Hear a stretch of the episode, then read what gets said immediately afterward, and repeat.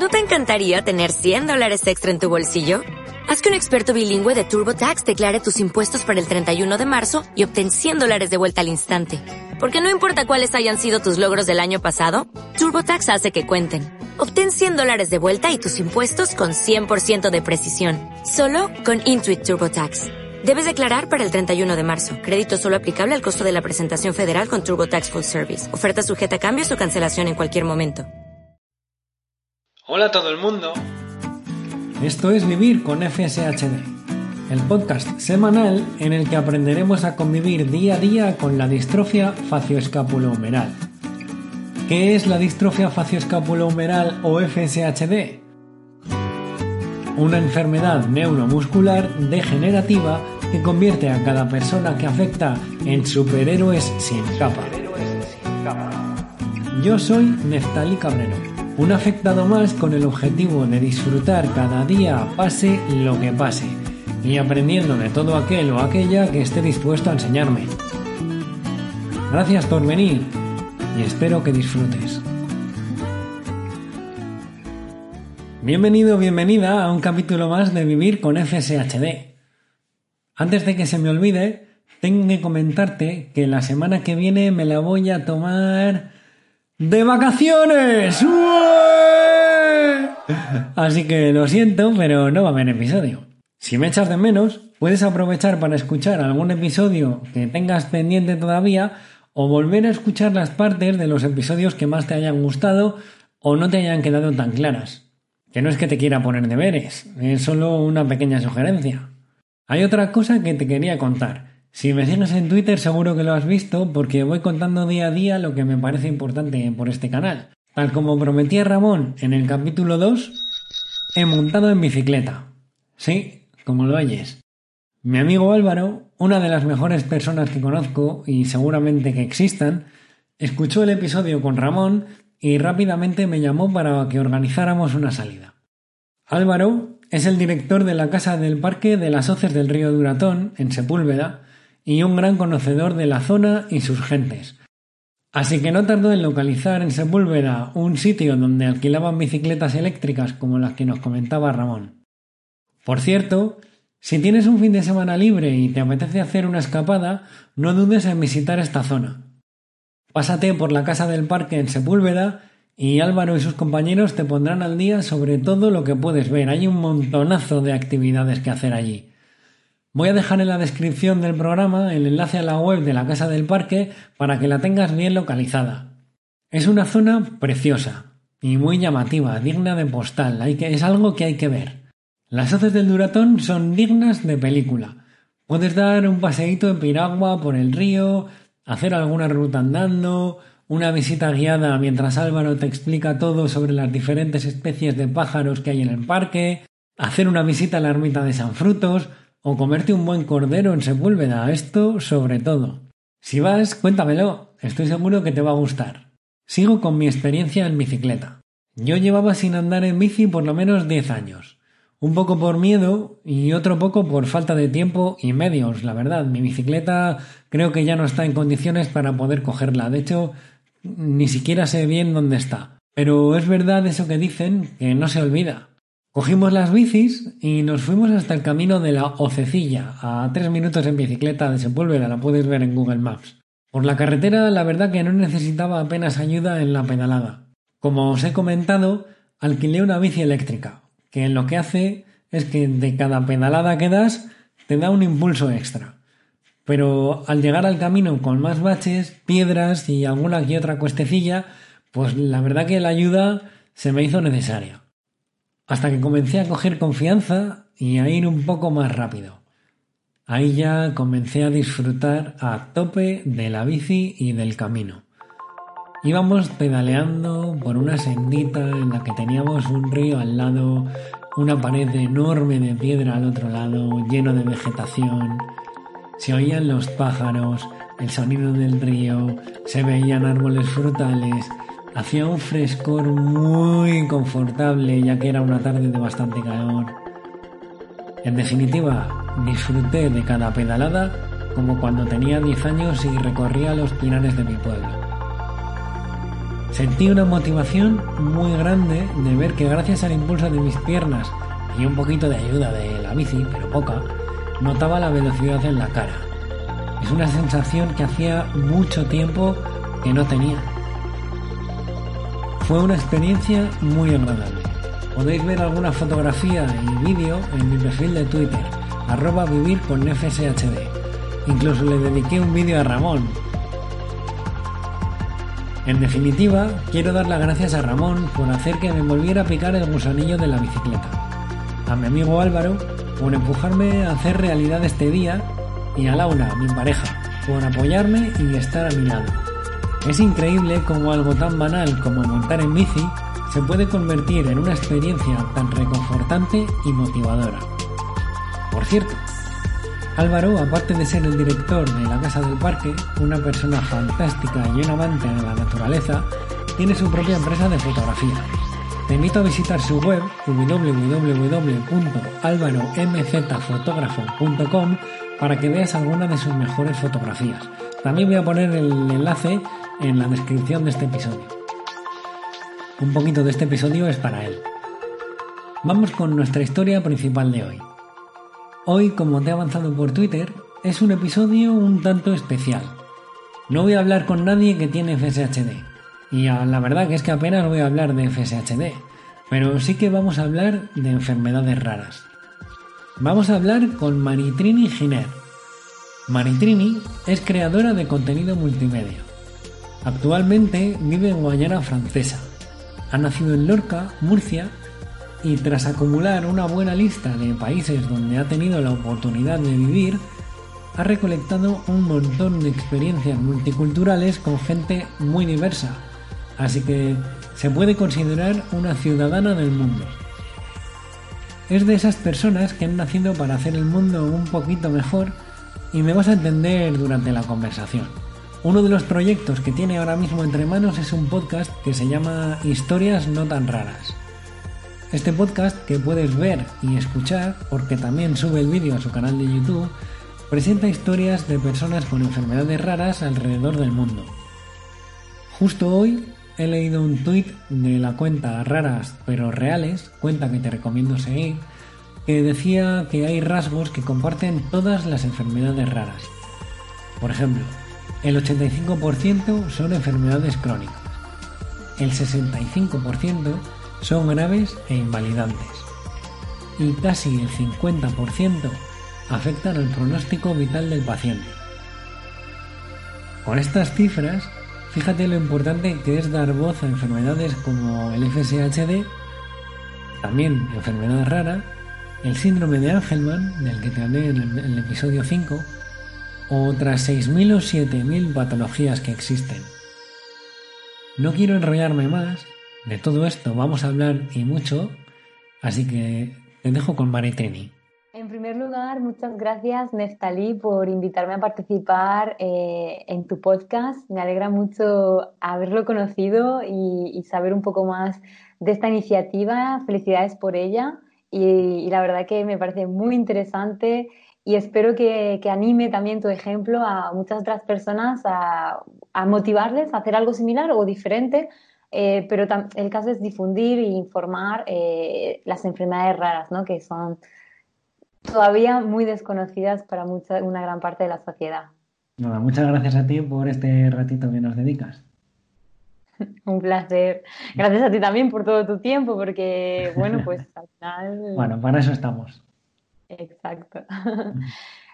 Vale, pues, presentándome.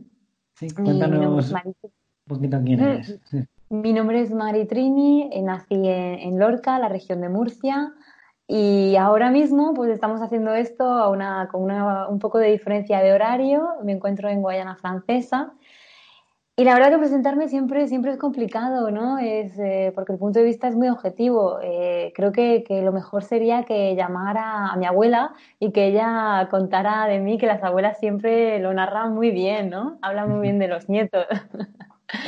Eh, bueno, ¿qué, puedo decir de mí? Pues que mm, muchas cosas y a la vez nada.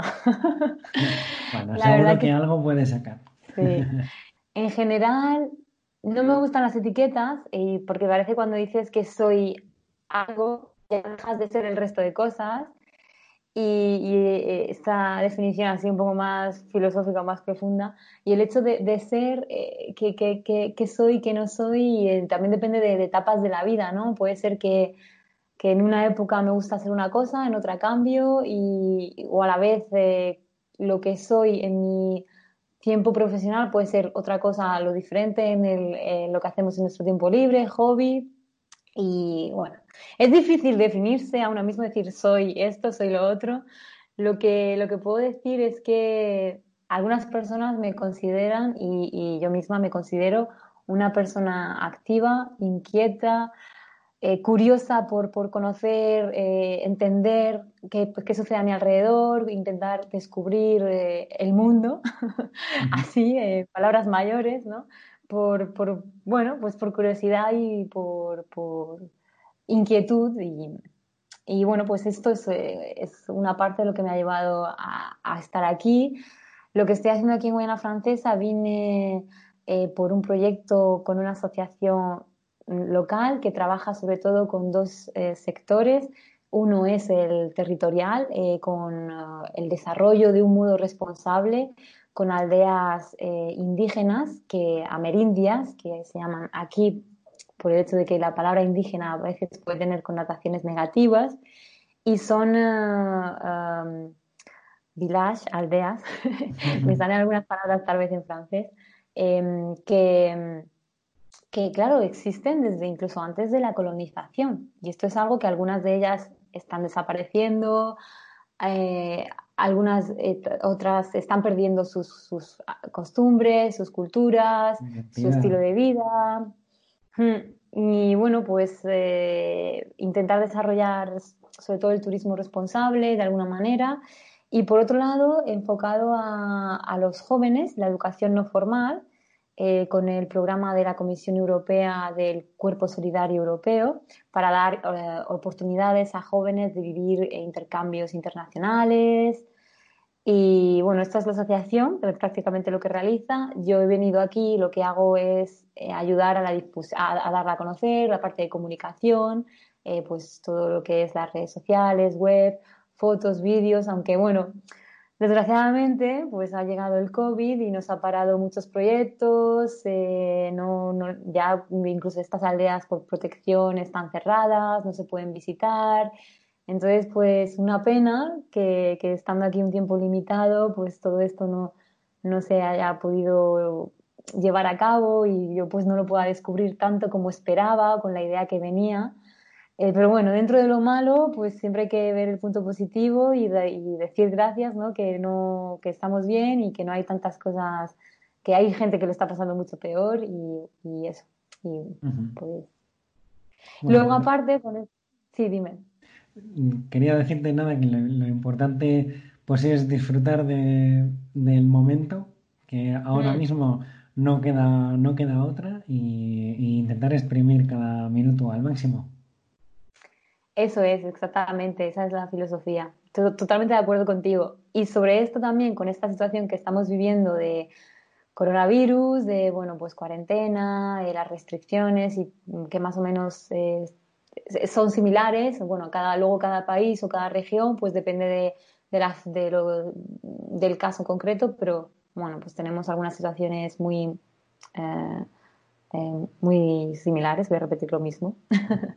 y, y bueno, pues también lo que hago en mi tiempo libre, pues eh, dedico mucho con organizaciones como Cruz Roja, Médicos del Mundo, por un lado a las acciones que realizan en los barrios informales, que aquí hay muchos, de personas inmigrantes procedentes de diferentes países, mayormente de Haití y de Brasil, luego también pues de República Dominicana, Cuba, Venezuela, Colombia. Eh, por un lado están los barrios informales y por otro lado está también una gran demanda que hay de personas que vienen sobre todo mm, de países árabes como Siria, Yemen y Palestina y también eh, de otros países de América del Sur que, mm, que, bueno, son personas que vienen como refugiados y demandantes de asilo. Mm. Y, y, bueno, pues en esas dos ah, acciones también ayudando todo lo que se pueda, aportar el granito de arena, ya sea también con, documentando historias o también pues ayudando con traducciones, con papeleo, con dudas. La gente pues viene sin saber nada, eh, tienen miedo, eh, tienen inquietudes y, al final son personas que, que quieren cosas muy básicas, eh, que, que, sus objetivos y sus sueños es simplemente, oye, vivir en un sitio en el que se sientan seguras y tener dinero para comer y para pagar un alquiler. Mm. Simplemente algo tan, tan humilde como eso y tan complicado a la vez. Em, así que bueno, pues ayudando en eso con estas organizaciones más conocidas, pero también hay otras locales más pequeñas que son activas en, en la zona y pues, pues cuando tengo tiempo pues me organizo el calendario como puedo y pues con una con otra eh, haciendo lo que se pueda. Mm. Vamos, que estás dedicando ahora tu, todo tu tiempo a mejorar un poquito, a aportar tu granito de arena en la sociedad en Guayana Francesa. Eso está muy mm, bonito. Sí, eso es, la verdad que sí.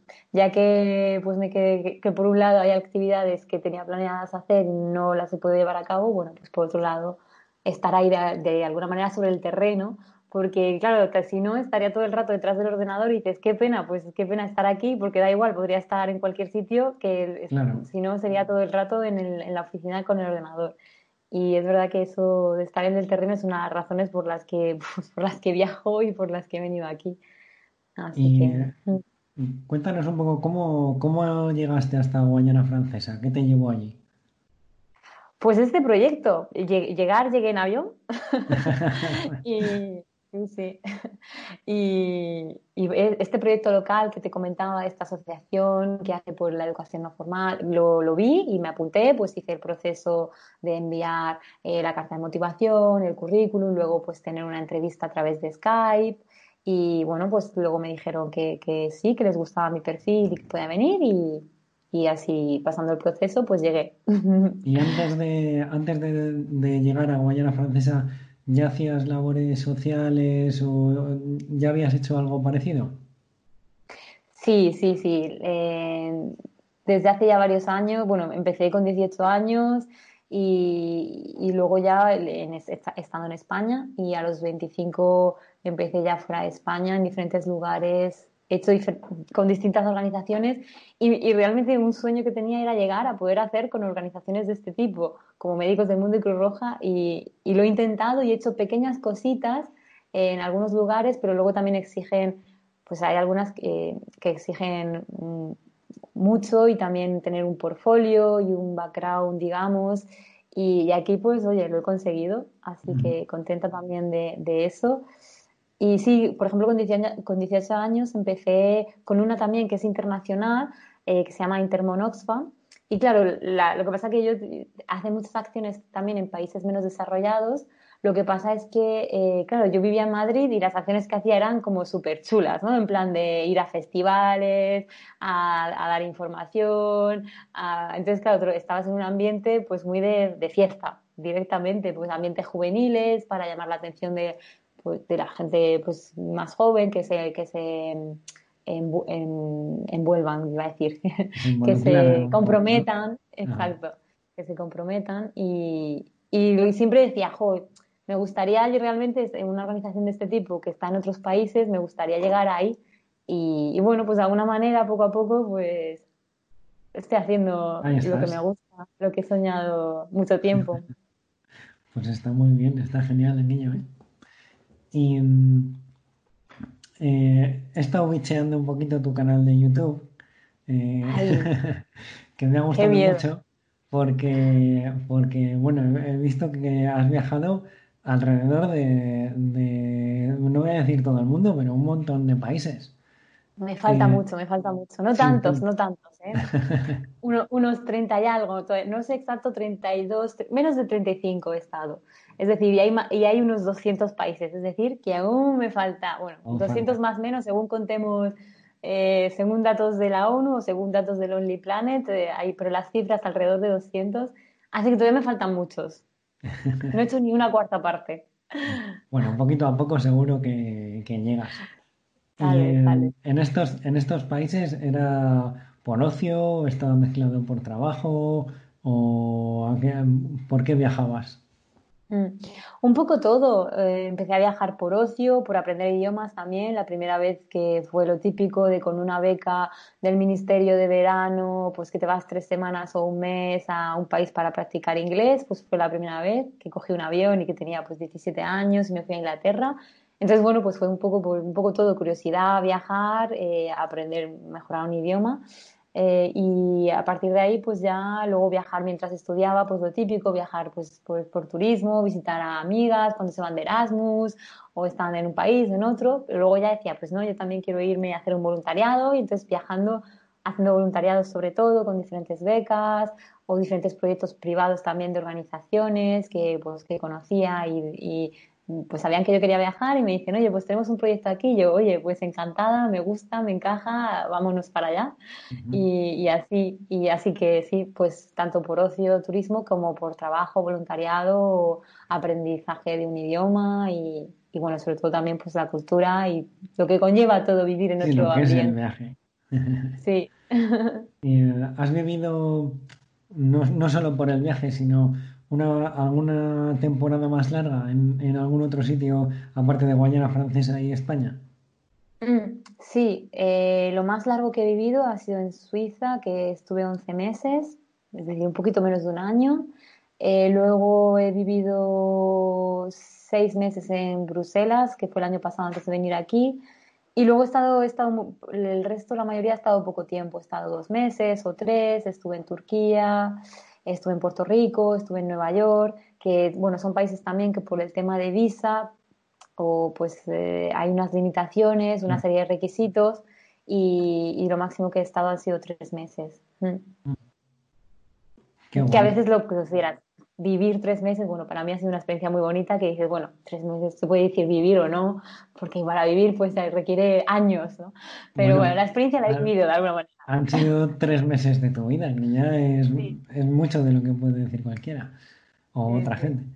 ¿Y eh, ¿con, con, cuál te quedas o cuál sería tu, tu sitio favorito?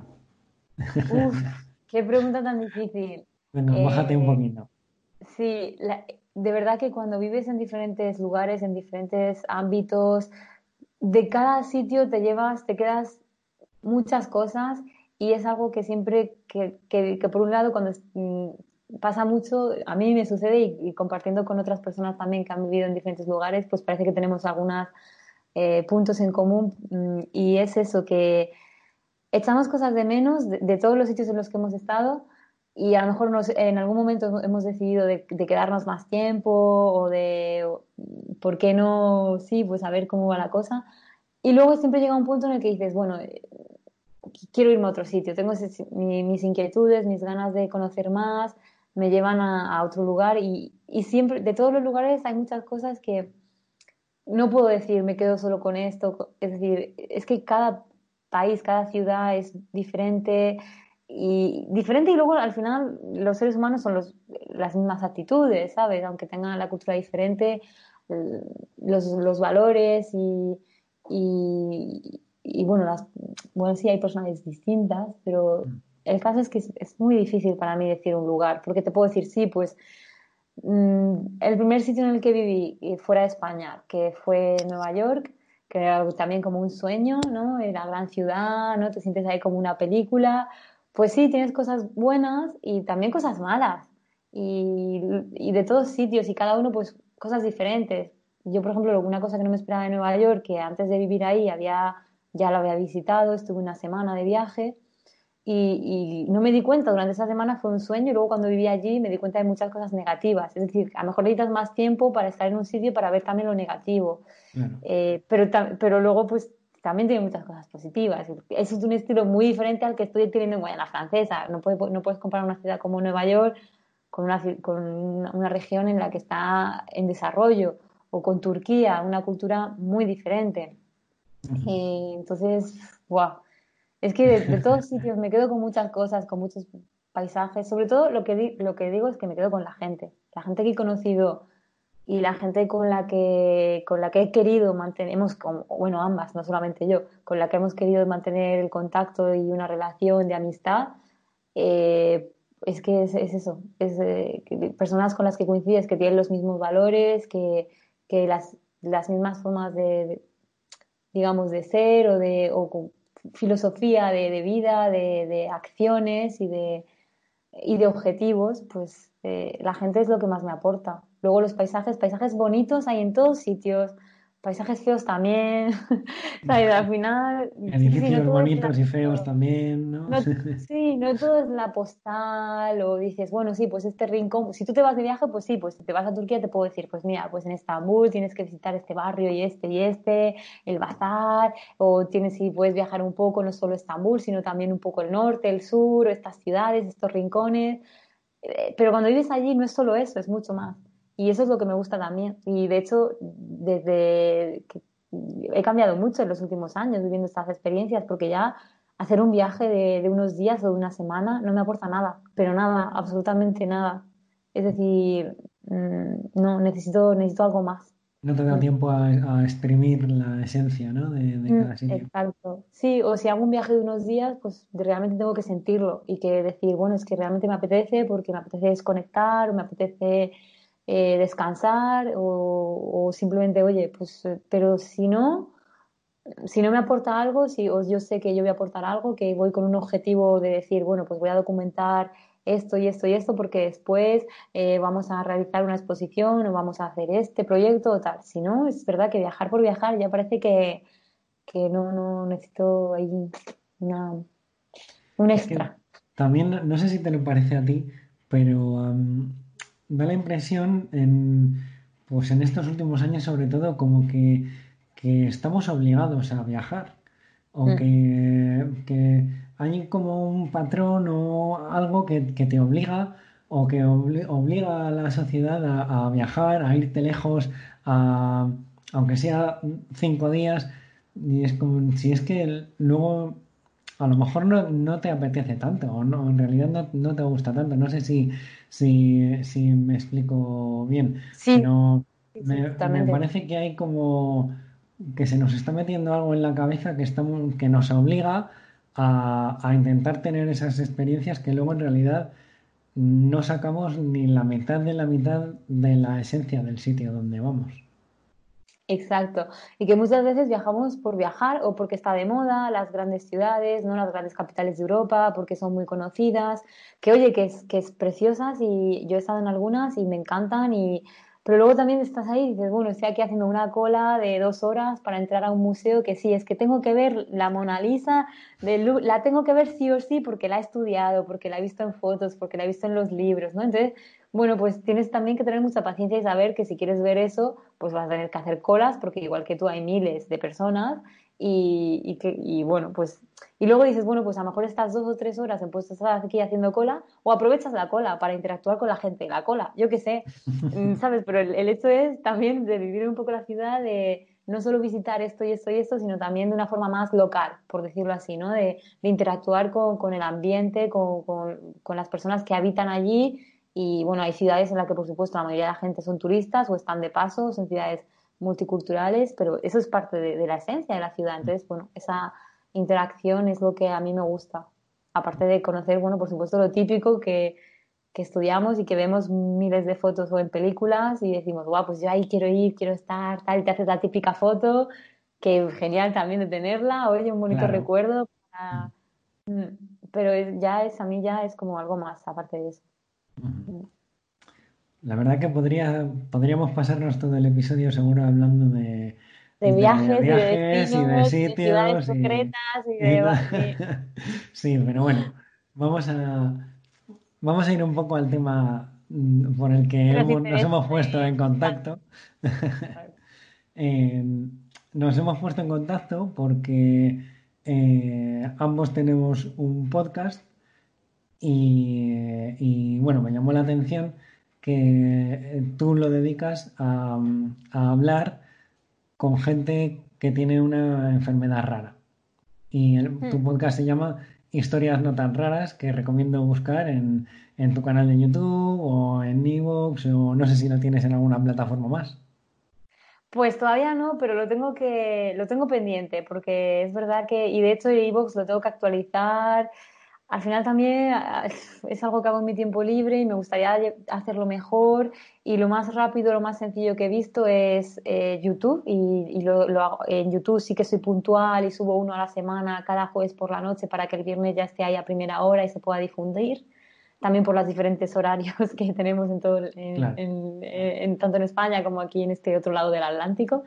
Em, eso ahí sí que soy puntual. Luego iVox lo creé y lo voy subiendo lo tengo que actualizar, ya te digo. y tengo pendiente, sí, tengo pendiente subirlo como tú haces a iTunes, a también, eh, ¿qué otra plataforma hace? Hay más. Eh, Spotify.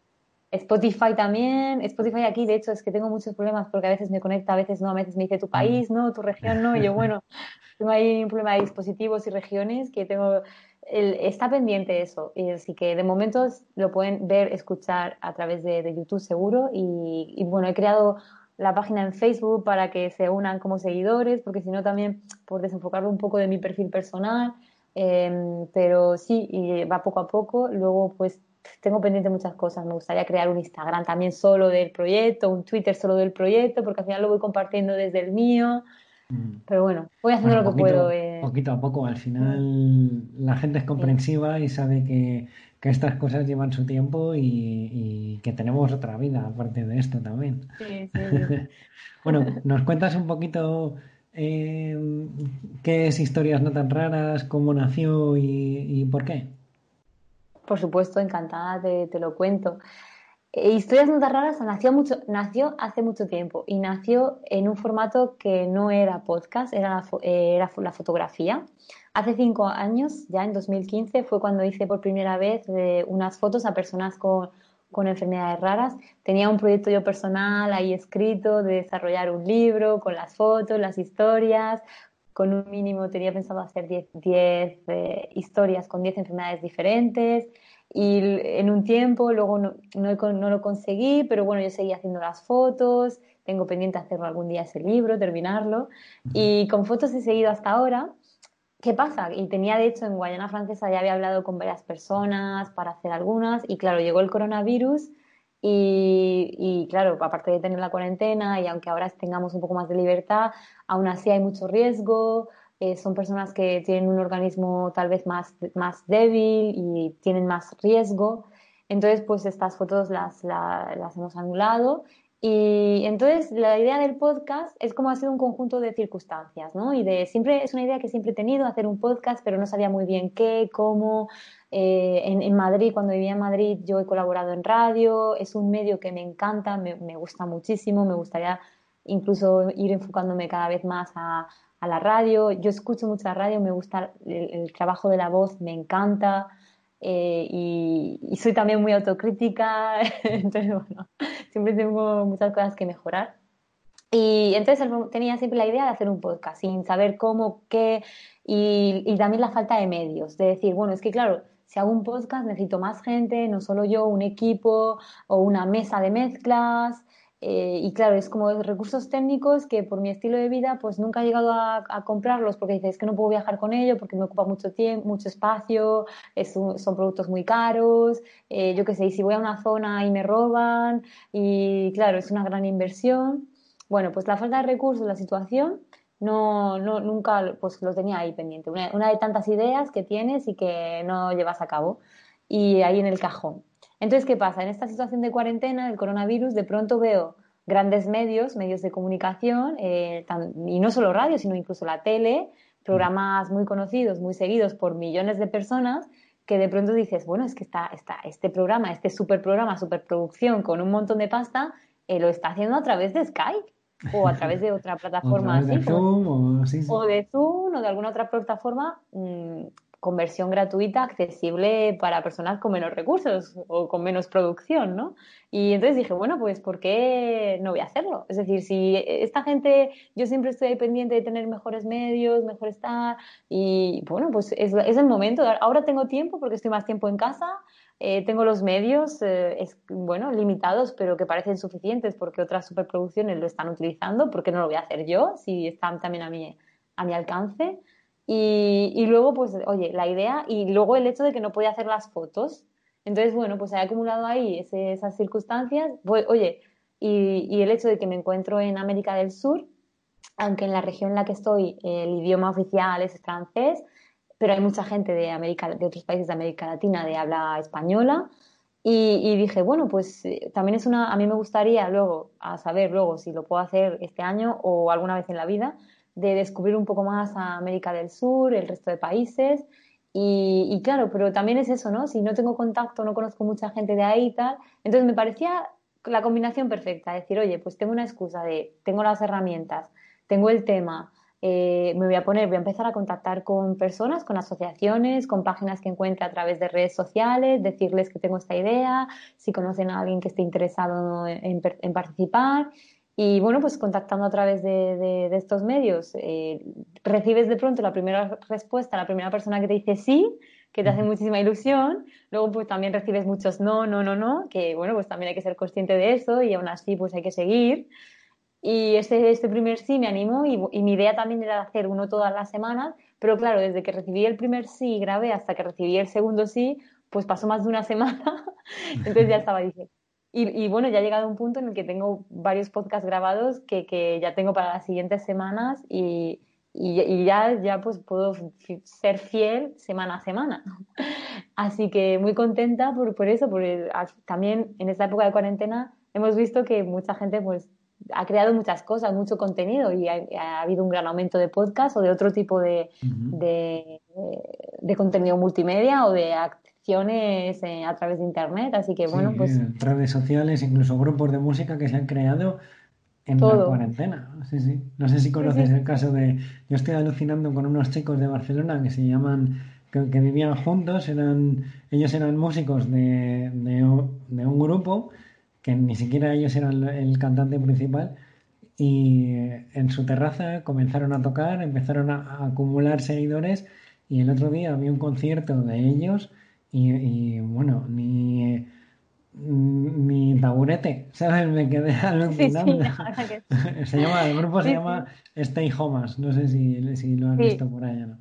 Lo he visto, lo he visto, lo he escuchado y he visto incluso entrevistas de ellos que le han hecho en algunos programas reconocidos. y sí, se han hecho realmente. Aunque, no aunque estoy fuera de España, pero estoy, intento estar un poco al día y a través de las redes sociales esto, esto llega. Sí, sí. Así que, pues sí, es un gran ejemplo. Y como eso, pero claro, eso es un ejemplo de éxito, digamos. Es decir, ya son súper conocidos, tienen millones de seguidores, están en los medios eh, nacionales. Pero claro, ¿qué pasa con todos esos proyectos más humildes, no tan conocidos? Bueno, pues también hay que estar ahí al pie del cañón. Por supuesto. Aquí estamos, de hecho. Exacto. Muy bien. Y eh, he visto que, has hablado con, no, sé cuántos programas tienes exactamente, eh, pero he visto, pues he visto muchos. Bueno, no tantos. Lo que pasa es que, claro, al ser uno a la semana, grabados ya tengo subidos eh, con estreno 19, ya con el próximo estreno, y creo que ya el próximo que suba ya sería el número 20. Eh, entonces, pues sí, sí, sí, ya que al final el tiempo pasa y también reconozco que ha habido semanas que ha coincidido el Día Mundial de tal enfermedad. Entonces yo, como ya los como ya lo había visto, pues había intentado contactar con gente que, con asociaciones de esta enfermedad que me han puesto en contacto con pacientes y, o, los propios fundadores o presidentes, presidentas de, de, estas asociaciones, que en la mayoría de los casos son personas, son ellas las que la han creado la asociación porque ellas son, personas afectadas y han visto esa necesidad y, y, bueno, pues en muchos casos han sido ellos mismos los que han contado su historia. Y, y, ha habido algunas semanas que he publicado uno, más de uno, eh, porque ha coincidido varios días, ha coincidido que he tenido estas personas interesadas y lo hemos podido grabar y todo ha salido bien. Eh, así que mm, ya, pues el próximo ya, 20. ¿Y qué tipo de, patologías o, más o menos cuál, cuál has estado viendo? Mm, pues la verdad que diferente. Y hasta ahora, de hecho, cada, no he repetido, cada persona que ha hablado ha sido de una patología distinta. Eh, la primera fue piel de mariposa, y también reconozco que hay algunas que me cuesta mucho pronunciar los nombres y, y no soy capaz, también hablo con mucha gente, aparte de estos 20, con otras que, porque también antes de grabar, pues los, hacemos una primera toma de contacto, hablamos, tal. y, y bueno, hay... ¿Qué te puedo decir? Pues desde esta primera piel de mariposa, que es como el propio nombre indica, pues es, sobre la piel, que es muy sensible, que, que eh, muy doloroso, tienen que ir con vendas, también depende del nivel, que esto pasa mucho, siempre hay diferentes niveles. Eh, y, bueno, pues tienen que tener mucho cuidado con la ropa que se ponen, con los roces, con, con, con todo. Luego también hay eh, Elder, Elder Danlos, a ver también que, me corrija la gente, lo siento si lo pronuncia alguno mal, porque es verdad que no estoy habituada y... Seguro que te perdonan. Sí, sí, seguro. Sí, la verdad que son gente muy amable, muy empática. Incluso ellos también lo saben porque muchos de ellos al principio es la primera vez que lo escuchaban y dicen, no, si a mí al principio también me costaba decirlo, así que no te preocupes. Em, también otras enfermedades que afectan al cerebro, eh, y una que dice, por ejemplo, de las últimas, porfiria, que afecta mayormente a mujeres. Y de, bueno, eh, muchas diferentes. En cualquier caso, quiero destacar que me gusta diferenciar entre las, dentro de las enfermedades raras o poco frecuentes, por ser un poco más respetuosos y que no haya gente que se ofenda, que a veces la palabra rara también tiene muchas, eh, muchos estigmas y connotaciones negativas. Pues dentro de enfermedades poco frecuentes, me gusta diferenciar entre las que son visibles y las que son invisibles. Y esto me gusta destacarlo porque veo por las diferentes personas con las que hablo y que, he conocido en persona algunas de ellas, que, sobre todo las invisibles, claro, claro al, no, tener nada físico, tú, tú ves a la persona por la calle y no consideras, no piensas que tiene, que tiene una enfermedad. Y esa persona lo mismo eh, se marea, en cualquier momento se puede caer o, bueno, cualquier cosa, o le puede dar un ataque porque hay muchas y tan diferentes. Y entonces, la conclusión que, he llegado y que, bueno, que, lo que veo tras varias, hablar con las personas es que las invisibles casi son eh, más duras tal vez de vivir, aunque es, difícil decir esto, pero porque la, sociedad no es capaz de empatizar y, tienen muchas interacciones eh, cuando salen a la calle de, situaciones que realmente duras, injustas, ya sea en la, en la cola del supermercado o en el autobús, porque ven a la persona sentada y le dicen, oye, ¿tú por qué estás sentada? Mientras que, mm, pues, eh, no, tú deberías de ir de pie porque eres joven y, y, físicamente no le ven, no le ven nada. Eh, o situaciones, mm, algunas me han contado casos de que incluso los médicos propios eh, les, les, han cogido el del cuello para que se levantara del suelo diciéndole eres una persona, eres mentirosa, tú no tienes nada, es algo psicológico. Eh, y, piensan eso, que cuando no tienes algo físico, en muchos casos piensan que, que, es algo psicológico, que no es, que no te pasa nada por dentro. Y sobre todo, como hay, como hay muchas personas que hasta ahora yo también lo que ha pasado es que he hablado mayormente con mujeres. Mm, la mayor parte de las entrevistas que tengo son con mujeres. Yo no lo he buscado, sinceramente. Yo estoy abierta a...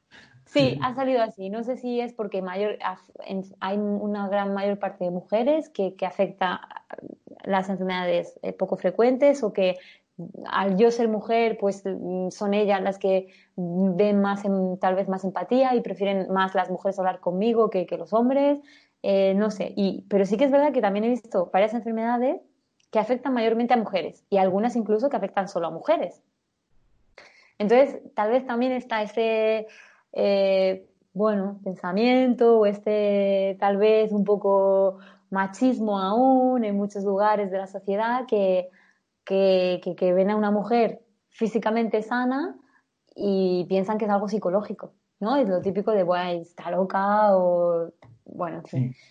Así que sí, es eh, a, colación de esto que, me estás contando, el, bueno, hay gente con la, con la enfermedad que, yo tengo, la distrofia facioscapulohumeral, que le pasa un poco parecido. Entonces ahí puedo, empatizo, empatizo bastante, porque es verdad que aunque, aunque nuestra distrofia afecte a los músculos directamente y vayan perdiendo perdiendo tono o vayamos perdiendo tal, que se pueda notar algo físico, cuando vamos, mm, cuando podemos andar, vamos vestidos normal y no podemos disimular un poco, pues parece que, que, no, que no te pasa nada. Y, es verdad que escuchas comentarios de, gente. El otro día en un podcast lo escuchaba yo. Eh, vamos, no hablaba con, Juan Luis en uno de los episodios que tuve. Eh, que un día estaba yo en el, en el bar, en un, en un bar en, en, mi pueblo, y se me acercó uno, joder, a ver si hacemos un poco más de pesas, que mira qué bracillos tienes, tal. Y claro, la gente tampoco, tampoco lo va a saber, ¿no? Que, que tú tienes una, una, enfermedad. Pero es verdad que hay, hay mucha falta de empatía y, y mucha falta de tacto. Y bueno, aparte de, de esto, el otro día el, pues el viernes o el jueves, eh, me escribió eh, una señora que tiene ahora 57 años, eh, que lleva con periplos médicos desde los, creo que me dijo los 10 o 11 años, sin saber qué la pasa, hasta el punto, ella tiene algo, tiene una enfermedad, no sabe qué tiene, y hasta el punto de que el neurólogo eh, la enviaba al, psiquiatra porque la decía que, no le pasa nada, que lo único que quiere es llamar la atención. El, mm. propio, el propio neurólogo. Tal cual, la frase. es una frase que se repite mucho. Hasta, hasta que ya ha dado con alguien que, que la está viendo que pues que no quiere llamar la atención, que es que la pasa algo de verdad, que está enferma, y parece que tiene distrofia facioscapolumeral, por lo que le han dicho. Pero por lo que sea, lleva un año esperando la prueba genética para que la puedan diagnosticar ya del todo. Fíjate, desde los 12 años hasta 57 años que tiene. Ya tengo pendiente eh, traerla al podcast también para que nos cuente un poco toda, toda su historia, pero vaya vida, ¿sabes? Me llama y, y, me imagino que igual que Maite, que se llama esta mujer, pues la de gente que habrá por el mundo con casos similares, eh, se te ponen los pelos de punta. Sí, sí, la verdad que, es una pena y mm, así es. Mm, ¿Has visto algo en... Eh, perdona, te he cortado. Sí, no, no, no, no. Es, bueno, había, hecho un poco de silencio. Mm, ah. Estaba pensando, tal vez, eh, por añadir algo, que, que tal vez falta un poco educación y me refiero a, pero educación en el sistema sobre eso. Yo, mm, yo de pequeña, yo nunca he oído sobre enfermedades raras. Bueno, ya lo oí pues cuando por primera vez eh, sabía que un familiar tenía lo que se consideraba una enfermedad que no era muy común eh, y que, bueno, alguna persona famosa lo tenía. Entonces, ya de pronto, cuando conoces a un famoso que lo tiene, como que te viene a, a tu mente esa imagen y dices, uy, madre mía, qué miedo, ¿no? Porque Em, y, claro, dices, jo, es que, eh, ¿por qué mm, yo de esto no he oído hablar antes? Eh, no sé, en la, escuela estudiamos biología, ¿por qué no me hablan de enfermedades? Oye, que existen, no te digo de profundizar, obviamente, porque es, ahí es, un tema enorme, imposible. Pero, oye, que existen enfermedades raras, eh, que, que, afecta a, a un porcentaje de la población, de a más del 5% de la población mundial, lo que supone millones de personas, eh, que solamente en España más de 3 millones, en Europa más de 30 millones, eh, es, increíble, que hay más de 6.000 enfermedades raras, más de 6.000, es decir, una variedad eh, y que cada vez hay más, porque claro, cada vez pues se descubren más. Mm, eso es. Y, y dices, bueno, es que aunque solo sea esta información de base, yo, por, qué no he oído hablar de esto antes? en el episodio que hice con Arancha, en el número 6, hablaba con ella un poco de, sobre esto, de mm, ¿por, qué no, por qué nos dan educación sexual, charlas de educación sexual en el, en el colegio o en el instituto y, no de esto. O sea, me, parecería mm. una buena forma, no, no va a ser, a lo mejor una asignatura o algo más estricto me parece, me puede parecer demasiado si no te vas a dedicar a esto, pero por lo menos unas, unas charlas de concienciación, hmm. igual que la educación sexual, que bueno, la educación sexual también tiene muchas sombras, ¿no? Eh, se, está, se está viendo que hace falta eh, incidir mucho más en esto. Pero, pero a lo mejor esa educación que dices desde la base, desde que somos niños, una concienciación, una presentación de, todo este tema, mm. pues, pues sería bastante, bastante indicado, yo creo. crearía mucha más empatía a todo el mundo y a la gente que sufre enfermedades eh, raras o, poco frecuentes, eh, pues mm. seguro que ayudarían mucho más. Exacto, sí, sí. Sí, pensamos igual ahí en ese aspecto y ya sea eso con unas charlas o dentro de una asignatura que tenga que ver con el cuerpo humano porque es nuestro porque es eso es el cuerpo humano de lo que de lo que trata y o también ya sea con contenido multimedia con ah, películas o con ah, cosas que tal vez visualmente llamen más la atención eh, o sean más atractivas para las generaciones de ahora, ¿no? Que este consumo que hay de, de pantalla. Eh, pero eh, el caso es que hay muchos formatos de, de, hacerlo y, y, es posible, no creo que sea realmente tan complicado.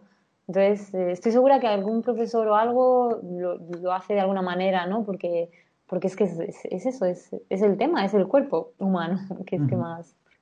Hombre, mm. Maritrini, yo te lo voy a dejar ahí caer, pero tú como creadora de contenidos multimedia, a lo mejor hacer un TikTok dirigido a las nuevas generaciones de esto. ya un TikTok de baile. Sí, sí, sí. La verdad que, mira, me registré en TikTok, no he subido todavía nada. Eh, sí, es verdad que es la red social ahora de moda. Eh, yo mm. siempre pienso más en, bueno, eh, tal vez en formatos, aunque esté activa en redes sociales, pero sí que me gustan mucho los formatos que de alguna manera creo que persisten. Eh, ya sea pues el formato libro, aunque ahora pues eh, también tengamos el e-, ebook, pero mm, que sea algo que sé que, que, no se va a consultar y que en 24 horas va, va, a desaparecer, sino que es algo que va a quedar ahí y que quien quiera buscarlo y esté interesado y eh, lo va a encontrar hoy o lo va a encontrar dentro de un año o dentro de cinco años o dentro de cuando ya me muera.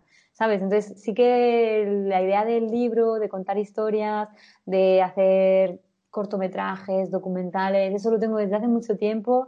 He empezado y, con algunas de ellas y al final es eso, se, se, van dejando en el cajón por falta de recursos, de medios, por falta de, de tiempo, por falta de, al final pues tienes que priorizar y comer y dices, bueno, pues, eh, pues claro, si esto no me da de comer, pues, eh, pues ya lo hago cuando pueda.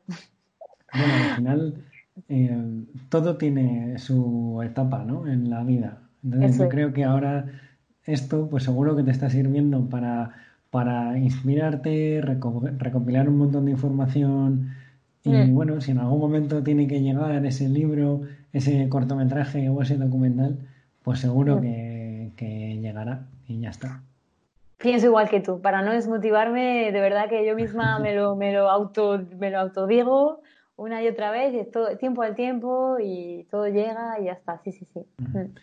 Em, has hablado con un montón de, gente con, estas enfermedades poco frecuentes, eh, con, pues mínimo con, con 20 oficiales, ¿no? De, sí, oficialmente. Y, diferentes unas entre otras. Mm. ¿Has, visto algo en común entre, entre enfermedades raras o algo que, te haya llamado la atención? Sobre todo esto que comentaba antes, que, era lo de, lo, de la, y las que son visibles y las que son invisibles. Eh, el, tema de que pues parece que haya más mujeres que, le afectan, no sé si, si datos oficiales son así o, depende. Eh, eh, me, ha, me, apuntado algunas cosas porque sí que, a ver, para que no se me olvide nada, lo que he visto común, por supuesto, es que hay mucho desconocimiento en general que la mayoría de estas personas nunca habían oído antes hablar de, la enfermedad o incluso de saber que existen enfermedades poco frecuentes eh, porque, porque nunca pues oye, no habían tenido una, no habían conocido a nadie cercano y hasta que no les ha llegado a ellos. Otra cosa en común es que veo, me he dado cuenta que en la mayoría se tarda mucho tiempo para conseguir el diagnóstico, muchísimo. Hay, eh, la mayoría de las personas con las que he hablado han estado incluso años, años para tener un, para saber qué es lo que tiene. Y en un principio les dieron un diagnóstico que, que eh, luego se dieron cuenta que, no era ese, que era otro. Y sí que ha habido casos que lo han tenido claro desde el principio, incluso desde el embarazo, ya se, veía que, que, si nacía el bebé lo, iba a tener esta enfermedad, eh, pero en, la gran mayoría de, de eso las personas que, con las que he tenido el placer de compartir estas conversaciones ha sido es, muchos meses, años para tener, saber qué es lo que les pasa. Claro, es, es, un tiempo y unas preocupaciones y un, modo de vida de que, de que estás viviendo y que no sabes. Es que no sabes siquiera si puedes comer esto o lo otro porque no sabes si te afecta, lo vas aprendiendo tú mismo con la propia experiencia, eh, no, no, no, desconoces los riesgos que tienes y haces cosas que a lo mejor te perjudican o tomas medicamentos que, que, que, que te sientan mal y, mm. lo vas sabiendo pues eh, según vas probando. Prueba error, ¿no? Exacto. y a veces, pues incluso algunas personas me han dicho que habían tenido familiares que, que, habían, que han fallecido y que luego pues ellos han tenido esta misma enfermedad y que luego con el tiempo pues han sabido que ellos han tenido tenían esta enfermedad y entonces han, han llegado a la conclusión de que sus familiares ya, ya fallecidos pues que también la tenían. Mm. Sí, sí. O un, una chica también me decía que en, en la asociación había una, una madre que ella tenía la enfermedad y que creían que solo le afectaba a mujeres y entonces había tenido un bebé, había sido niño y le habían dicho, no, no te preocupes porque tu niño no puede tener porque esto afecta solo a mujeres. Y resulta que su hijo falleció y, y luego le dijeron que, que sí, que, que, tenía esta enfermedad, que la mm. misma que ella. Mm. Y falleció porque le habían dado, pues eso, unos, eh, unos medicamentos que en teoría no podía tomar y, mm, Sí, hay muchas historias muy tristes y a veces fallos, fallos humanos, fallos porque no hay la suficiente investigación, eh, los suficientes estudios. Entonces, eso es lo que, lo que es necesario, invertir más para que se, se descubran y que y, las pruebas genéticas, que son muy costosas en general, y también muy eh, llevan mucho tiempo. Y dices, bueno, ¿cómo puede ser que una prueba genética pues tenga que esperar un año para poder hacerla o más? O mucha gente que no se la puede llegar a hacer. Em, hay muchas, también ha habido casos de eso, y los hay, que, que, ellos saben que tienen esta enfermedad, pero no saben si es genética porque no le han podido hacer las pruebas, porque no pueden pagarla. También depende del país, porque he hablado con personas de diferentes países de América del Sur. Eh, todas, todas las que hago es en español, porque es, al final es el idioma, es mi lengua materna. Entonces, el castellano, oye, pues como se habla en otros países, aprovecho esto y, y eso, y he hablado con otras personas. Y claro, que hay en algunas que no tienen ayudas, ningún tipo de ayuda económica. En Chile, por ejemplo, es un país que que ni siquiera existe ley de enfermedades raras para el gobierno, para la sanidad del país, es como si no existieran, como si no hubiera enfermedades raras.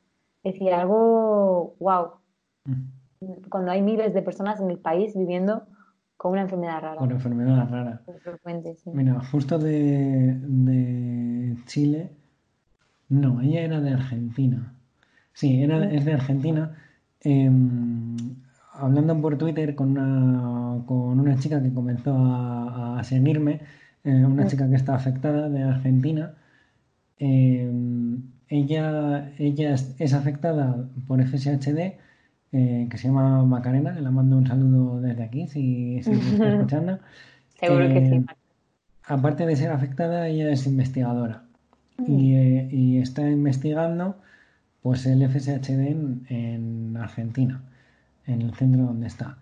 Y me contaba que, y esto a lo mejor tú, tú sabes decirme o, me corriges algo, que la prueba genética no la hacen en, en América Latina eh, en ningún país excepto en Argentina y en Brasil, que en ningún otro país hacen mm. prueba genética, que tienen que andar colaborando eh, con México, Estados Unidos o Argentina o Brasil para poder mm. llegar a esa prueba genética. Sí, pues la verdad que no, no, me arriesgo a decir, no estoy segura 100%. Sí que he hablado con gente que me ha dicho que en su país no le hacían la prueba Tampoco he hablado con personas de todos los países, hay países que me faltan. De hecho, tengo muchas ganas de hablar con alguien de Costa Rica, Panamá, eh, de, también de las islas del Caribe, que no he hablado con, mucha gente. Entonces, no, no me arriesgo, no, no te sé decir. pero si ella lo dice y ella trabaja en ese ámbito, pues eh, ella debe saberlo. Si te lo ha dicho ella, confío en que puede, puede ser que sea así, es posible. Mm.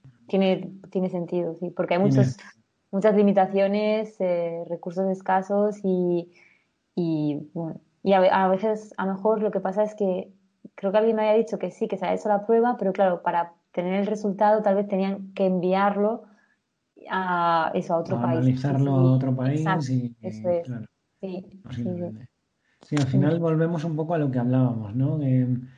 yo estoy seguro de que este problema está o, Chile no tiene un organismo de, reconocimiento de las enfermedades poco frecuentes eh, mm. por falta de educación, porque no hay una educación desde, desde la base. Entonces, claro, si la gente no tiene esa concienciación desde el principio, ¿qué mm. importancia le van a dar? ¿no? Sí, hay asociaciones, ¿eh? hay asociaciones, está la federación a nivel nacional eh, sobre enfermedades raras de Chile y ellos están eh, muy activos luchando por conseguir que, que, a nivel legal exista en el gobierno que, que las declaren, como que, que, admitan, que sean capaces de admitir que es, que, es una realidad, que existe, que no por negarlo es porque digas, no, Chile es un país en el que no hay enfermedades raras, ¿no? Es que está pero hay que admitirlo, ¿no? Y que, hay que reconocerlo y que, pero también dicen que no lo hacen porque eso supondría un gran coste porque el gobierno tendría que dar ayudas y tendría que invertir mucho y claro, pues ese coste no quieren asumirlo. Mm. Y, es más fácil ignorar a, esos millones de personas ¿no? que, están ahí. Bueno. Por, desgracia, así mm. parece. Poquito a mm. poco irá cambiando. Sí. Y otro punto en común que, que, bueno, más que veo y que me gustaría también mencionar es que veo la necesidad que hay de, bueno, está relacionado con la educación, pero hemos hablado de las, de las enfermedades invisibles, que la gente sea más empática en ese aspecto, y también es necesario que lo sea en las enfermedades visibles, porque mm, a veces la gente cuando, pasa todo lo contrario, ¿no? Que ves a alguien que físicamente tiene rasgos y ves claro que no sabes qué, pero que algo le pasa, y simplemente, aunque sea cruzártelo en la calle, eh, pues eh, parece inevitable el tal vez eh, girar y mirar o quedarse mirando o poner cara de ay qué pena, sabes esta cara de como que ay qué pena, ay qué lástima y eso sí es ese tipo de que es algo que no podemos controlar tal vez pero es que eso también está ahí la base al final de todo es la educación no entonces como no es algo que no conocemos es algo que nos llama la atención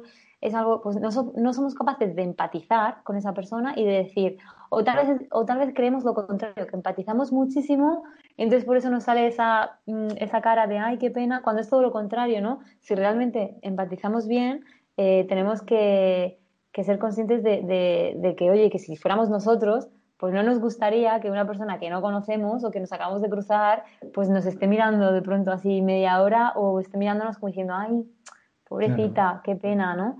Eh, pues al final son personas, son humanos también, no es, no es una mascota, no es un muñeco que puedas, eh, un peluche que puedas ahí acariciar o decir, ay, pobrecito, o un bebé, ¿no? Lo típico del bebé que dice, ay, le coges ahí el moflete o la. Que claro, también es, eh, es, eso, es, a veces actuamos y no lo podemos evitar.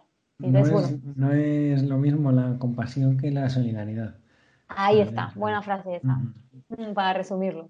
Hay que, tenerlo, hay que tenerlo muy en cuenta. A mí es algo que, que, sí que me molesta un poco, esa compasión, mm. ese, ese que al final te infantilizan y es como es, es lo que menos falta me hace en mm. este momento. Exacto. Mm. Eso es. ¿Y cómo crees tú que, que, cuál crees tú que es la mejor forma de ayudar a a toda esta gente que hmm. involucra las enfermedades poco frecuentes o enfermedades raras? Hmm. Buena pregunta, eh, también es difícil de, responder. Eh, yo no soy experta en el tema, yo aprendo con cada, cada vez que hablo con alguien, es una de las cosas también que me gusta y me motiva porque aprendo muchísimo. Y no me, no me atrevo, no puedo decir cuál es lo mejor. Eh, lo que sí que es necesario es Mm, y repito lo que ya, hemos comentado, pero responde también a esta pregunta, es necesario, imprescindible, la investigación, que, se invierta más y, la educación. Esas son dos cosas que son necesarias y no importa, que, da, igual, da igual qué tipo de enfermedad, da igual qué edad tenga la persona, da igual eh, los síntomas de la enfermedad, porque hay muchísimos muy diferentes.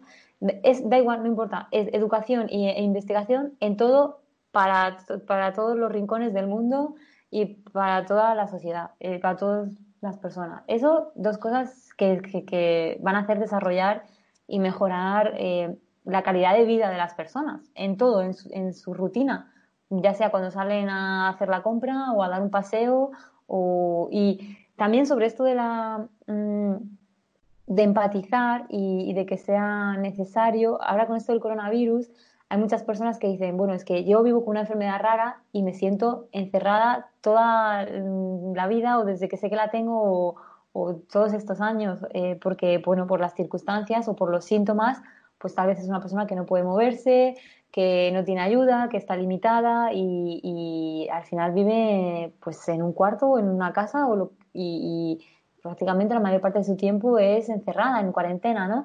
Y dicen y hacen esta crítica, decir, bueno, es que no puedo creer que de pronto la sociedad se revele, diga porque dicen, no, es que no podemos estar más tiempo encerrados, salimos a la calle y contra el gobierno y contra la norma, cuando es algo, una, cuando se supone que es por salud y que sean eh, tan rebeldes o incapaces o inconscientes de decir, bueno, pues si te tienes que quedar unas semanas más encerrado, pues no lo puedes hacer. Realmente psicológicamente es muy duro para, es muy duro para todo el mundo, pero tampoco es el fin del mundo. Quiero decir que hay muchas situaciones peores y muchos países pues con, con, con, eh, con, eso, que es que voy a repetir, con situaciones, no quiero repetir la palabra, con situaciones que son peor y, parece que nos quejamos de todo. Eh, no, pues es que ya llevamos dos meses, ya llevamos un mes o dos meses o no, ya no, pues y dices, no, es que llevo toda mi vida y, y las personas no son capaces de entenderlo o de, o de de ayudarme, ¿no? Y, dices, pues bueno, de alguna manera ahora parece que puedes, que esta situación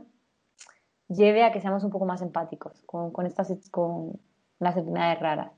Y respondiendo a qué es, me dices que es lo, mejor, pues es, yo creo que educación, investigación, empatía, eh, luego, por supuesto, el, ¿qué te voy a decir?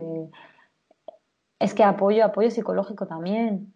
Mm, yo me doy cuenta cuando hablo con estas personas que a veces tal vez hago un poco de, psicóloga, aunque no me corresponde, pero luego también dices, bueno, al, final estás conversando y, y, sí, y la gente te, cuenta su vida, también es muy... Eh, llegas a ese punto, ¿no? De que cogen esa confianza y cuentan cosas muy personales o me dicen, no, esto no quiero que lo... Esto te lo cuento a ti, pero no quiero que esto lo compartas, que salga en la entrevista o tal. Algunas, algunas aunque no se note, algunas las he tenido que cortar. bueno, es normal.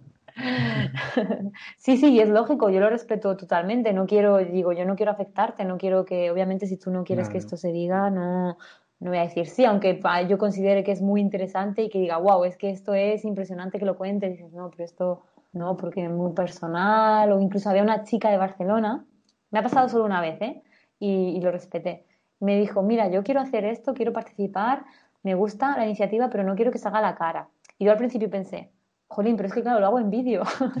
dije, pero dije, oye, mira, no te preocupes, porque mira, está la opción de puedes poner una foto, un monigote, o lo hacemos sin cámara, simplemente lo hacemos sin, sin cámara, no activas la cámara y lo hacemos tal cual. Al final lo que yo quiero es ayudar y, y, contar la historia, no quiero perjudicar. si, si, lo que hago te perjudica, pues a mí no me interesa. Es decir, no quiero, si tú me dices que no quieres que salga tu cara, pues no sale.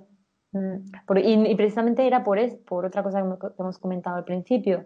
Dice, no quiero que salga porque no quiero que me reconozcan, porque yo soy una chica joven, tengo veintipoco de años, eh, hay mucha gente, mis, mis hay gente, obviamente mis amigos de más confianza lo saben, pero por lo típico que salgo de fiesta, lo que sea, o otras gente menos cercana que no lo saben, tal vez compañeros de la universidad, porque estaba estudiando enfermería en la universidad, que no lo saben, profesores, y no quiero que lo sepan porque sé que si lo saben me van a mirar, van a tener esta mirada que comentábamos antes también de, ay, pobrecita, tal.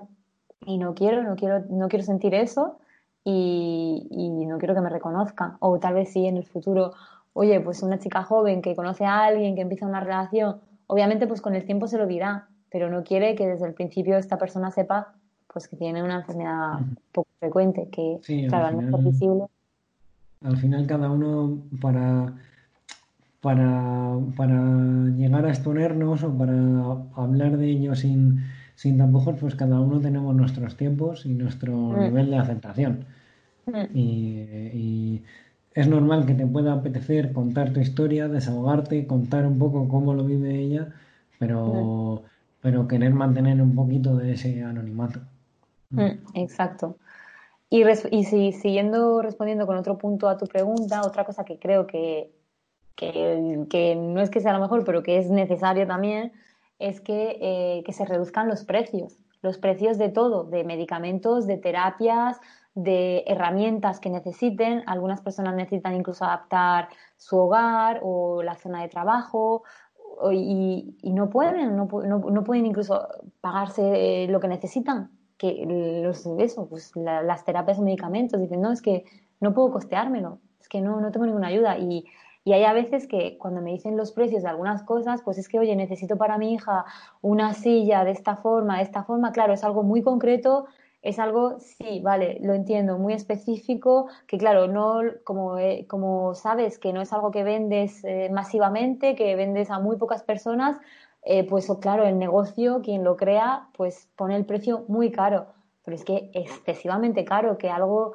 que una silla mm, vale, sí, tiene sus cosas concretas, pero que cueste miles de euros, que te cueste seis mil euros, que es que necesito una bicicleta para que mi hija pueda salir y dar una vuelta simplemente por el parque como cualquier otro niño porque lo necesita, porque si no está todo el día encerrada, y esta bicicleta me cuesta otros mil euros o más. Y dices, pero ¿cómo pueden poner estos precios?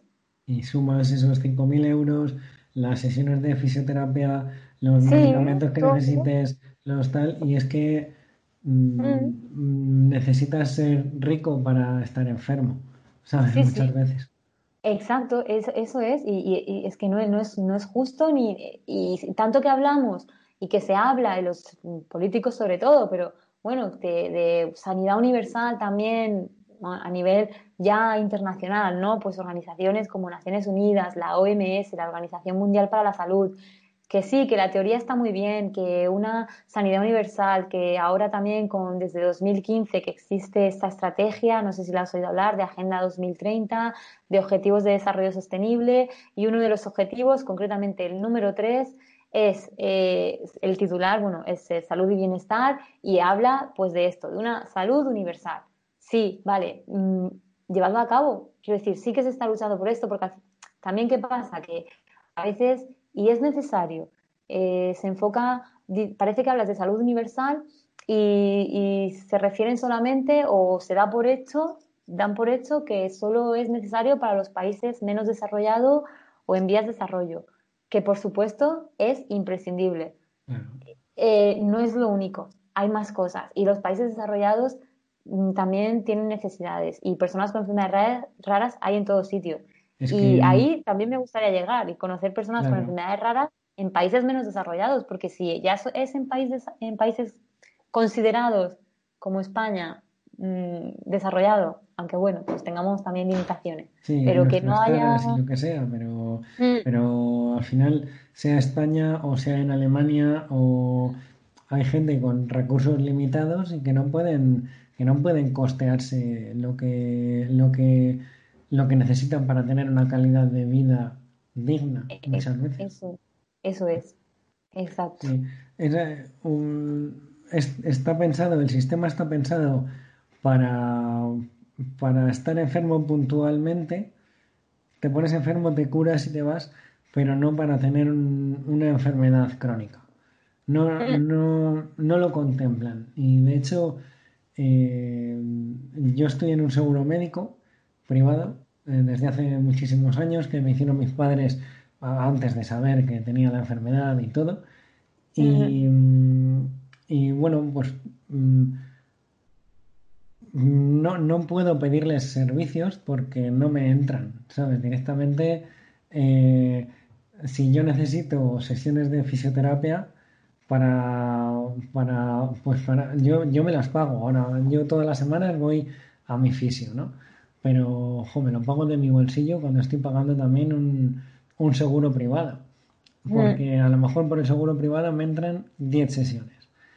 Y ya está, ¿sabes? Entonces es como, te estoy pagando un seguro médico para, para que me des un servicio de salud y, por ser enfermo crónico me echas. Prácticamente me, no, no me echas porque no me han dicho que me echan y tal, pero me cortan cada vez que intento pedir algo me, cortan. Es, es como vaya lagunas que hay aquí.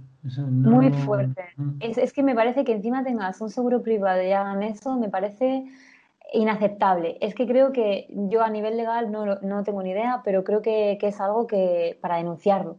Es decir, es algo para crear, para realmente todas las personas en esta, una situación similar, que seguro que hay muchas más como tú, eh, os reunáis y intentéis hacer comunidad y juntos siempre pues se tiene más poder y con personas expertas en el tema, porque me parece realmente es, que no sé hasta qué punto, claro, al final son los expertos que quien crea la, la, regla no se lo sabe mejor, pero y claro, miran todo esto, la, toda la letra pequeña la conocen muy bien, pero que, que, que haga, que exista eso, que un seguro privado no te cubra este tipo de cosas, y esto al final, Maritrini, eh, es una empresa privada. Eh, no tienen, no sé, sí, vale, esta salud, es, o sea, es el ámbito de la salud, es un tema delicado, pero es una empresa privada que, que lo mueve el dinero. No es como a lo mejor la seguridad social que, mm. que bueno, que hay un... Puede, puede, haber un poco más de, de toque ético, ¿no? Pero... Hmm. Pero aquí, si no le sale rentable, pues mm, te dicen que no y ya está. ya, pero ya, ya, pero ese es, ahí está también el, sistema, ¿no? Eh, a lo mejor las terapias que tú necesitas, pues tu cuota mensual o anual o lo que, o, lo, como funcione, no llega a cubrir los gastos de tus necesidades. Pero ahí está, es como los bancos, ¿no? Pues lo que coges, lo que unos pagan y no usan, lo usas para quien lo necesita, ¿no? Eh, es así. Y, y, bueno, y es que aún así, pues no, no lo hacen. En fin. No. Mm. Es un tema muy De verdad que ahí. Eso es para llamar la atención y mirarlo y, y tratar el tema con a nivel legal. Es decir, eh, también conozco algún caso, no en España, todavía no he hablado con nadie sobre esto, pero en Argentina, eh, una familia que me hablaba de eso, de que ellos tenían un seguro privado desde hace mucho tiempo, eh, desde incluso antes que naciera su hijo, que nació con una enfermedad rara, y, y, estuvieron luchando muchísimo, muchísimo, porque este seguro les decía que no, que no, que no, que no les cubría nada, ellos no podían pagar las operaciones y los tratamientos que necesita su hijo, que, que, han sido y siguen siendo muy caros y bastantes, más de todos los años tienen algo, alguna operación y, y, medicamentos prácticamente todos los días y terapias todas las semanas, que no les cubría nada. Y tras luchar, luchar, luchar, eh, me dijeron que, que, lo consiguieron y que ya les cubren absolutamente todo. Es decir, ellos, sí, sí, muy claro. Un caso concreto que conozco en Argentina y bueno, pues que dicen, sí, el seguro lo cubre, pero hemos tenido que luchar y con cada cosa que pedimos tenemos que seguir luchando y seguir insistiendo a veces, no tanto como la primera vez que conseguimos el primer sí, porque ya hemos tenido algunos sí, pero aún así, eh, cada vez, eh, sí, sí, sí, sí. Eh, dice, y si no fuera por este seguro privado, no podríamos pagar nada eh, de, lo que necesita nuestro hijo. Claro. Mm. Mira, un punto que veo yo muy importante para, para esto, de, mm. cómo ayudar a todo el mundo con enfermedades raras, es el, el tema de la asociación, que has comentado antes, que juntos mm. se hace más fuerza, tal. Creo que es muy importante el, si eres afectado o afectada de una enfermedad rara y encuentras un colectivo que ya está luchando por encontrar una cura, buscar eh, investigación o tal, apóyalo. Es que al final, eh, y no hace falta que lo apoyes. Eh, yo lo veo con la asociación en la que de mi enfermedad, de FSH de Spain. no hace falta que, que te involucres si no quieres, ¿sabes? Y al final estas asociaciones eh, necesitan ser, ser muchos, ya que de por sí somos pocos, cuanto más seamos, más fuerza vamos a hacer. Luego ya cada uno que se involucre lo que quiera, porque yo he oído testimonios de gente que gente afectada que no se quiere hacer de la asociación porque dice es que no tengo tiempo para colaborar. Si, es que no hace falta, aquí cada uno que, colabore como, como pueda. mientras que mientras que si eres afectado te, te, hagas socio y, puedas sumar eh, un, un, número más, eh, ya es un gran paso. Ya es algo que estás haciendo eh, buenísimo por, por ti mismo y luego por, por todos los afectados de esa enfermedad. Eso es, sí, sí. Estoy de acuerdo, es muy importante. Mm. Pues Manitrini, ya llevamos una hora y 14 minutos hablando. ¡Wow! Se ha pasado el tiempo rápido. Bueno, pero lo vas a poner todo. Cuentas desde el making of mientras yo aquí preparaba la batería y todo. no, pondré un poquito. Pondré un poco, sí. El, principio lo cortaré un poquito. Vale, vale.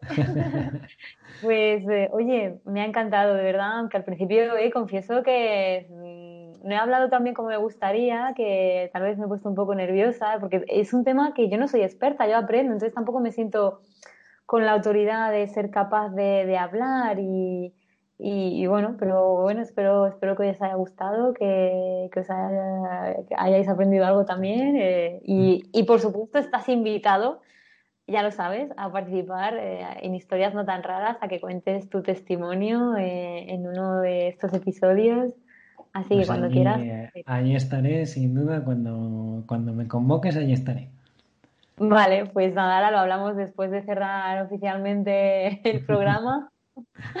lo comentamos. precisamente me, gustaba la idea de, traerte y que nos contaras un poco, eh, que nos presentaras historias, historias no tan raras, porque mm, eh, al no ser, como tú dices, que no eres experta en el tema, que no eres una autoridad sanitaria o que no tal, me parece muy bonito lo que haces eh, porque tú misma estás aprendiendo de ello y, sin de una forma totalmente altruista estás ayudando a, un montón de gente. Entonces me parecía una historia digna de, contar y creo que, que, yo personalmente te lo agradezco muchísimo lo que haces por todo el mundo con enfermedades raras, pero seguro que todo el mundo afectado por una enfermedad rara te lo agradece. Muchas gracias. La verdad que, que, sí, me siento muy bien acogida y todo el mundo lo dice. Y, y, aunque eh, sí, por un lado es cierto, sí, vale, yo no gano nada económicamente con esto, bueno, como tú dices, forma altruista, en el fondo las personas yo creo que, que a veces también como que cuando hacemos algo así, eh, nos llevamos y ganamos muchas más cosas de las que damos. Y bueno, eso hay quien lo puede llegar a considerar, por otro lado, todo lo contrario, muy egoísta.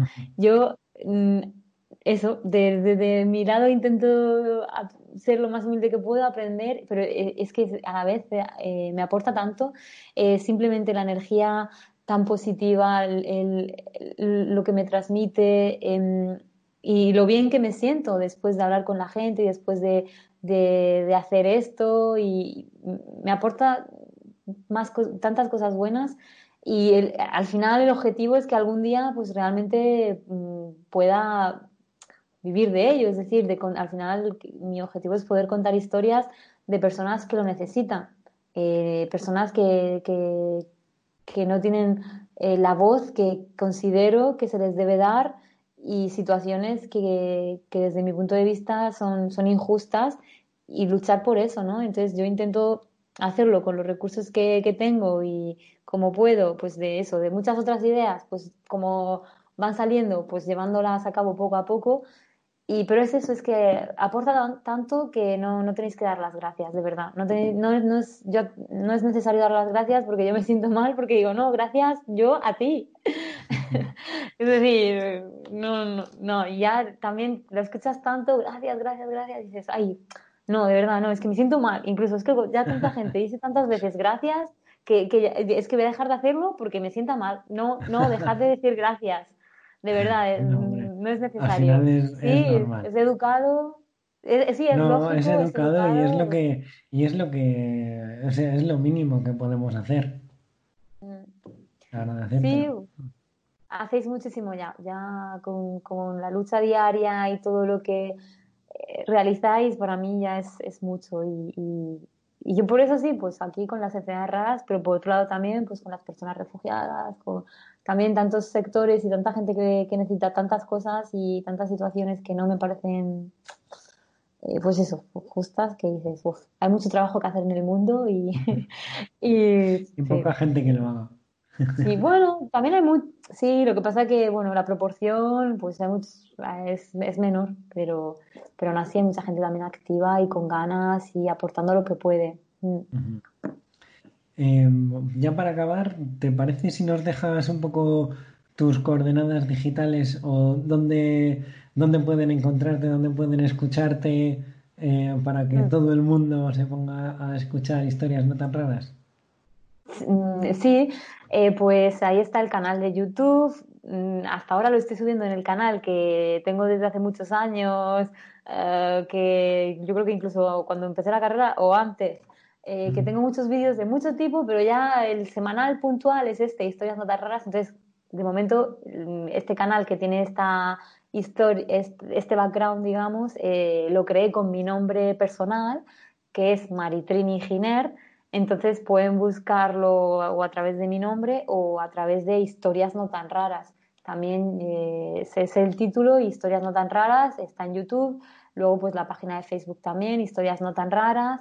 Eh, luego, pues quien quiera conocer un poco más de lo que yo he hecho o lo que hago con Cruz Roja, Médicos del Mundo y otras organizaciones, pues también tengo mi página que es igual, Maritrini Giner, y en todas las redes me llamo igual, así que Instagram, Twitter, Maritrini Giner y historias no tan raras, de momento en YouTube eh, y Facebook, y puede ser que pronto pues también eh, Twitter, Instagram, de todas maneras, a través, si ponen historias no tan raras en alguna red social que aunque no tenga el perfil oficial, he usado el hashtag, entonces el hashtag o, o hashtag o lo que son las palabras claves y, la almohadilla, historias no tan raras y yo creo que fácilmente llegan a ello y, pueden escribirme un mensaje privado si alguien está interesado o interesada en participar o conocen a otra persona, se lo pueden reenviar y me pueden contactar directamente para, para contar su testimonio. Encantada. y pues escuchar los otros. Genial. Pues nada, Valentín, no te lo voy a agradecer más ya, para que no te vale. mal, ¿vale? Gracias, gracias, digo yo, agradecérmelo porque de verdad que todo el mundo sí. Debemos y... seguir así eternamente. Y nos vemos pronto en tu podcast, ¿vale? Vale, hasta luego. Vale. Chao, gracias. Y hasta aquí puedo leer. Como me gusta hacer al final de cada episodio, te voy a decir las tres cosas que yo creo que podemos aprender de Manitrini e historias no tan raras. La primera, para trabajar nuestra empatía es fundamental abrirnos a conocer otras vidas y situaciones. Si te quedas en tu burbujita, no vas a conocer lo que pasa afuera. Y si no conoces lo que pasa afuera, no puedes exigir que los de fuera conozcan lo que pasa dentro. La segunda Cuanto más amordas, mejor estás. Esta frase ya la has oído de mi boca, pero solo hay que escuchar a Manitrini para ver cómo dedicar su vida a ayudar a otras personas a mejorar su situación también mejora la suya propia. Y la tercera es que muchos pocos hacen un mucho muy grande. ¿Sabes que somos más de 2 millones y medio de personas con enfermedades raras en España? Apoya la asociación de tu enfermedad, suma la causa y aporta tu granito de arena. A veces no hace falta que te involucres demasiado si no quieres o no tienes tiempo. Con un apoyo moral y la cuota de socio de la asociación, que nunca suelen ser muy altas, puede ser mucho más de lo que te imaginas. No me enrollo más. Aunque no le guste, doy las gracias otra vez a Manitrini por dedicarme este ratito. Y si te has quedado con alguna duda, házmela llegar a través de Twitter arroba vivir con fshd o de mi correo vivirconfshd arroba gmail.com. Nos vemos en dos semanas. Adiós.